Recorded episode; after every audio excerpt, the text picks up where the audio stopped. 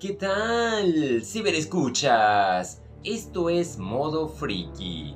En esta ocasión vamos a friquear con Star Wars Cataclysm, Cataclismo, la segunda novela de adultos en la fase 2 de The High Republic, solamente compuesta por dos oleadas.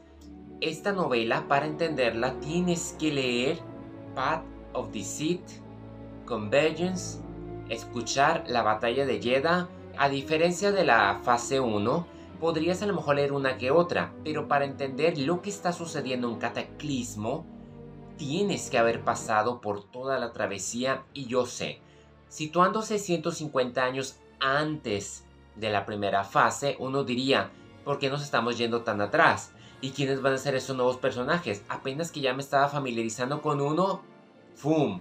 Llegan unos nuevos y a conocerlos. Y debo de admitir que pese a que batallaba mucho con esta clase de ensamblajes, Cataclismo es una de las mejores novelas que he leído. De la fase 2 es la mejor, pero comparada con la fase 1 está a la altura de The Rising Storm. Fue espectacular. Lilian Kahn, escritora, la autora, tiene una prosa y un estilo narrativo que te engancha. Hay un momento en donde no quieres dejar de leer porque quieres saber qué le va a pasar a cada uno de los personajes. La novela inicia así. Y poco a poco, conforme vas leyendo, todo, todo, todo, todo, todo, todo, todo, todo, todo, ¡fum! Llega una sola historia.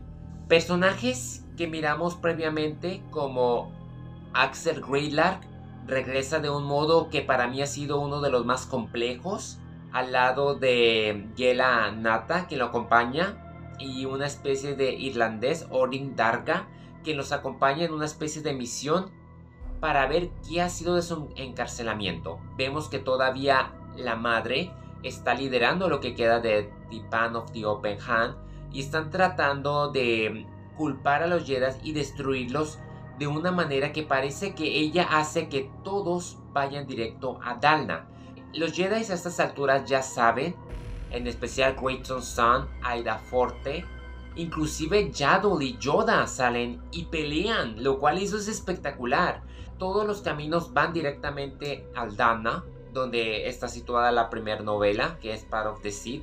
Y entre todos no saben que están conectados en una manera y al tratar de investigar descubren que esta secta se está preparando para una guerra.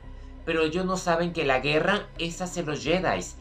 El caos está por doquier, pero uno de que la empieza a leer sabe que vamos hacia un desastre y nomás estamos esperando que suceda. Y cuando sucede en todos los frentes, se vuelve en algo que no puedes soltar. Te preocupa bastante, pues a personajes que, que no estabas tan familiarizado, ya los ubicas y te preocupas por sus caminos. Incluso Chancellor John Greylark le cuesta, tiene que ser un gran sacrificio por tratar de salvar a su hijo.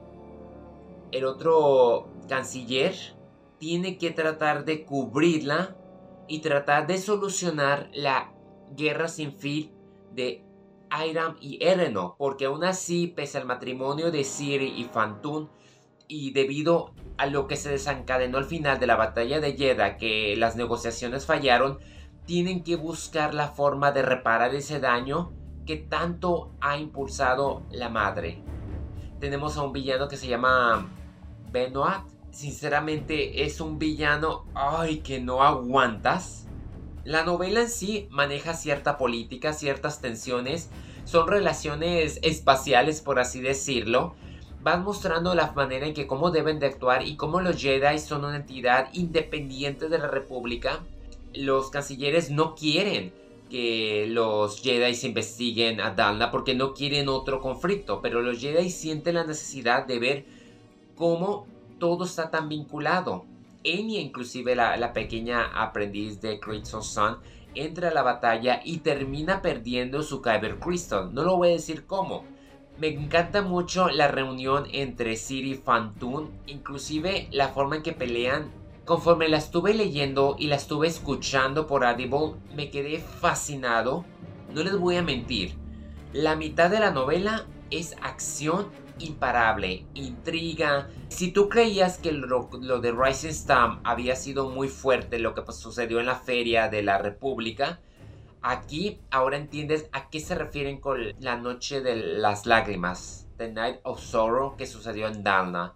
Se sintió esa vibra tipo como El Señor de los Anillos, El Retorno del Rey, en donde los Jedi estuvieron al punto cercano de sufrir un exterminio la verdad, la Orden 66 se vuelve algo pequeño comparada con este evento, llevado a cabo de diferentes maneras, porque aún así hubo personajes que no estuvieron presentes y los quiero ver y algo me dice que van a estar presentes en las últimas dos novelas ya que quedan para cerrar esta segunda oleada de esta fase 2 antes de noviembre retomar el camino a la fase 3 y ver qué es lo que sucede después de Starlight Beacon, ¿no? Después de esa destrucción. No quiero meterme más a detalle, no quiero arruinarles la maravilla que ha resultado leer esta novela de principio a fin y me encuentro volviéndola a leer, descubriendo más. Es muy fácil de entender y me sirvió mucho haber repasado Convergence. Yo sé que en el momento quería como que volver a ver la batalla de Jeddah, pero Convergence carga ese peso dramático de entender la situación política de entre estos dos planetas, de ver cómo Teparo Han está manipulando ciertos eventos, pero esta fase, a pesar de ser muy pequeña en comparación con la fase 1, ha resultado muy potente. Yo sé que hay reacciones mixtas. A mí me ha gustado en lo personal y lo vuelvo a defender. Para mí, Cataclismo es fácilmente la mejor novela que he leído de The Republic a la par de The Rising Storm hay muchas emociones, sentimientos, nostalgia. O sea, vemos lo que el éxito o una victoria cuesta. Hay daño colateral. Vemos la tecnología limitada por primera vez en el universo de Star Wars porque se trata de una época de exploración, de extender las comunicaciones, de sumando alianzas alrededor y combatiendo a los piratas. Vemos también cómo esta secta es muy intensa. Me recordó bastante a Fuimos Héroes, la película de Mel Gibson, porque así de las cuevas salían los villanos y no paraban, no paraban, no paraban, y los Jedi eran pocos. Vemos a The Leveler cobrar vida y ahora ya entiendo por qué nadie sabía de esta amenaza excepto Yoda. ¿Y por qué se decidió no comentarse nada al respecto, se puede entender ahora de dónde podría venir Markian Rowe y cómo pudo haber sabido. Ay, es que espero con ansias Path of Vengeance. Qué emocionante, espectacular ha resultado este ensamblaje en Cataclismo.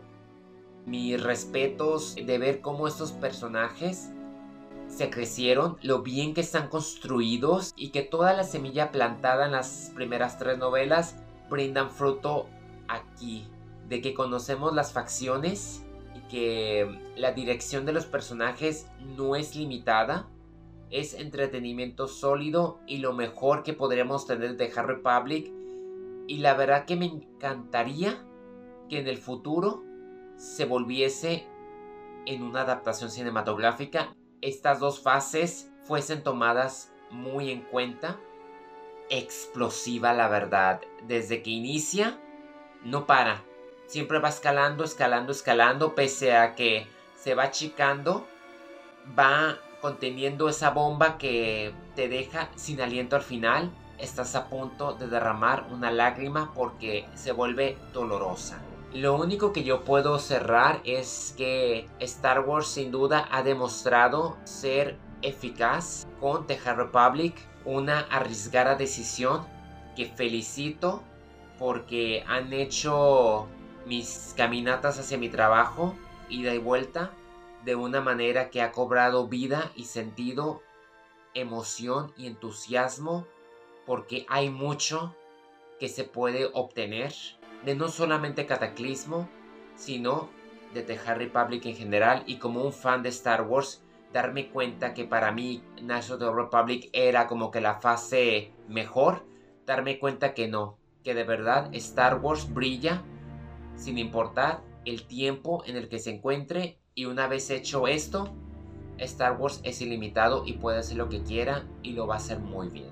Muy buen equipo, muy buena decisión de Kelly Kennedy por haberlos apoyado a esta escritora y a todos y que se hayan reunido y hayan tomado la estructura de Marvel hacia las novelas, pero haberle hecho de una manera mejor todavía e inimaginable.